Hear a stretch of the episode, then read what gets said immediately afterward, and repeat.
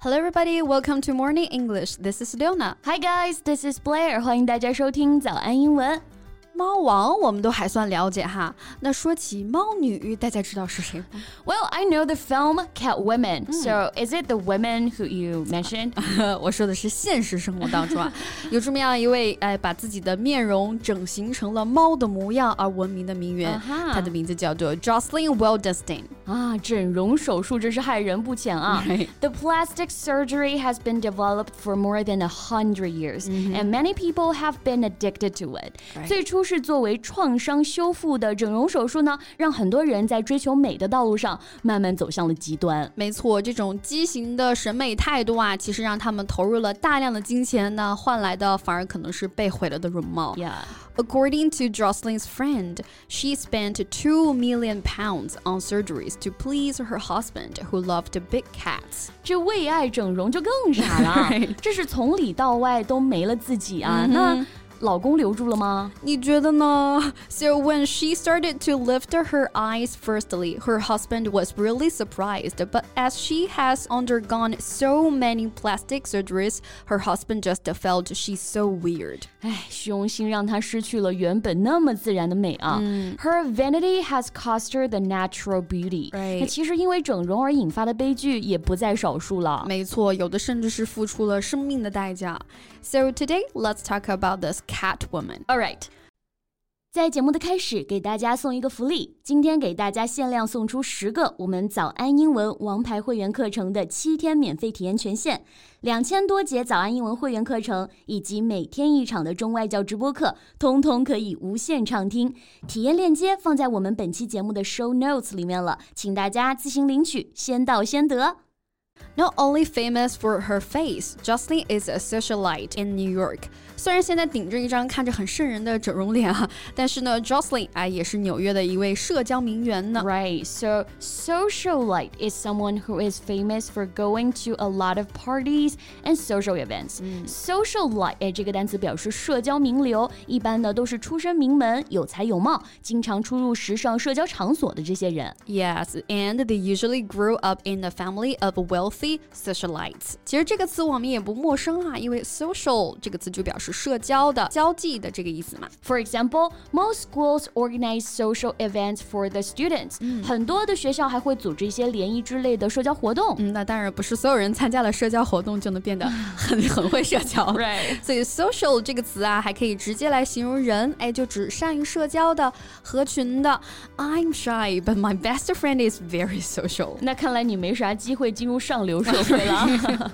那有的人呢，就把这种社交技能没用在正景地方上。Like I mean, there's social climbers who tries to improve their social positions by being very friendly to people from a higher social class. 啊，so climber 就是 climb 攀登、攀爬这个词加上 er 就表示攀登者、攀爬的人嘛。那 social climber 字面意思呢，就是哎社交攀登者，其实就指的是那些趋炎附势、试图挤入上流社会的人。之前不是有那种名媛学院嘛，教那些女生如何和社会上的一些名流去约会。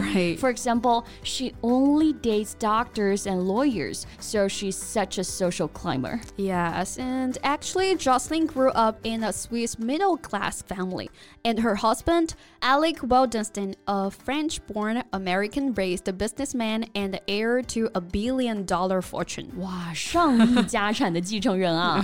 well, I think that's why she wanted to please her husband. Right. But their marriage ended up when she found Alec in bed with a 21 year old Russian model.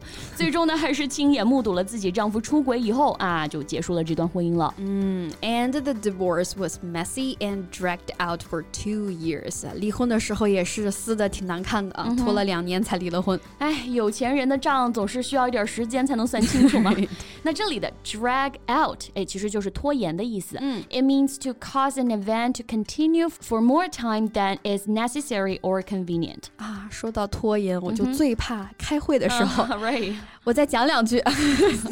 so I really don't want to drag this meeting out too long. 嗯，那临到离婚，Alex said there were rumors Jocelyn had worked as a prostitute。她的老公还在杂志采访的时候散播啊，她曾经做过妓女的一个传言啊，这自己出轨了也要拉对方下水啊，败坏对方的名声，不是啥好人啊。Yes, he doesn't have to drag her name to the mud.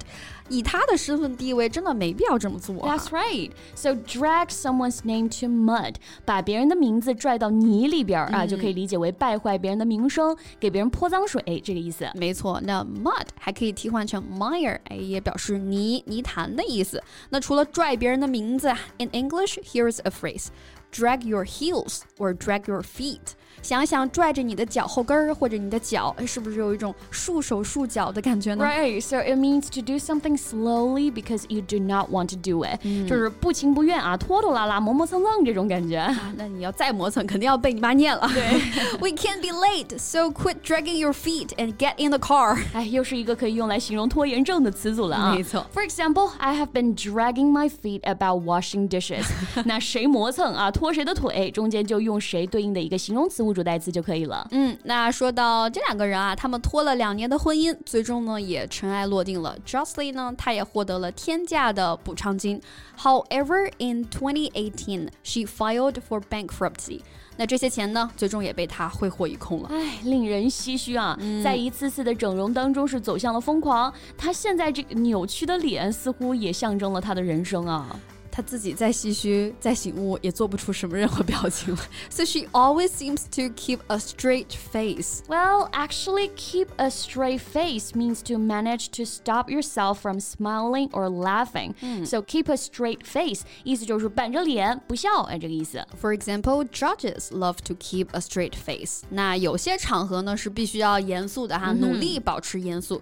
那 keep a straight face 有的时候呢还表示哎在逗笑呀，或者是尴尬的情况。 况下，你想要保持严肃的那种感觉啊，不笑出声，不露出尴尬表情的那个意思。这对笑点低的人来说是个挺大的考验了啊。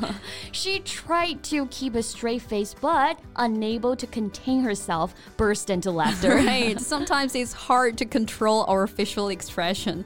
那有绷不住笑的，哎，也有绷不住脸垮下来的。哎，你这么一说，someone's face falls，还真就跟脸垮下来是一样的感觉。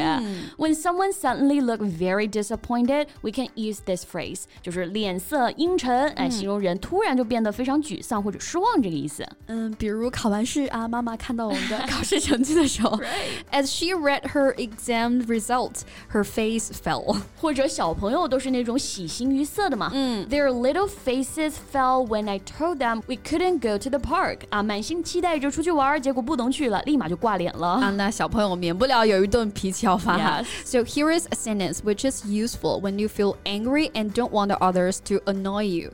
Get out of my face！对，从我脸前消失啊，就是走开，别烦我这个意思啊。嗯、Jocelyn 她的丈夫被发现出轨以后呢，也依旧是不留情面，拔枪威胁 Jocelyn。I don't want to talk to you anymore. Get out of my face. Mm, but right now, Jocelyn even denies the cosmetic surgery.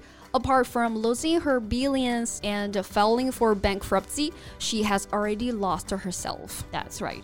哎，还是不要将整容视为解决一切的灵丹妙药啊，也不要为了任何人去牺牲自己的健康。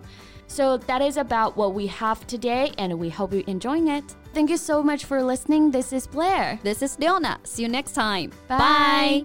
Bye. 今天的节目就到这里了。如果节目还听得不过瘾的话，也欢迎加入我们的早安英文会员。成为会员，您就可以无限畅听我们每天一场免费的中外教直播课，以及两千多节原创系统课程了。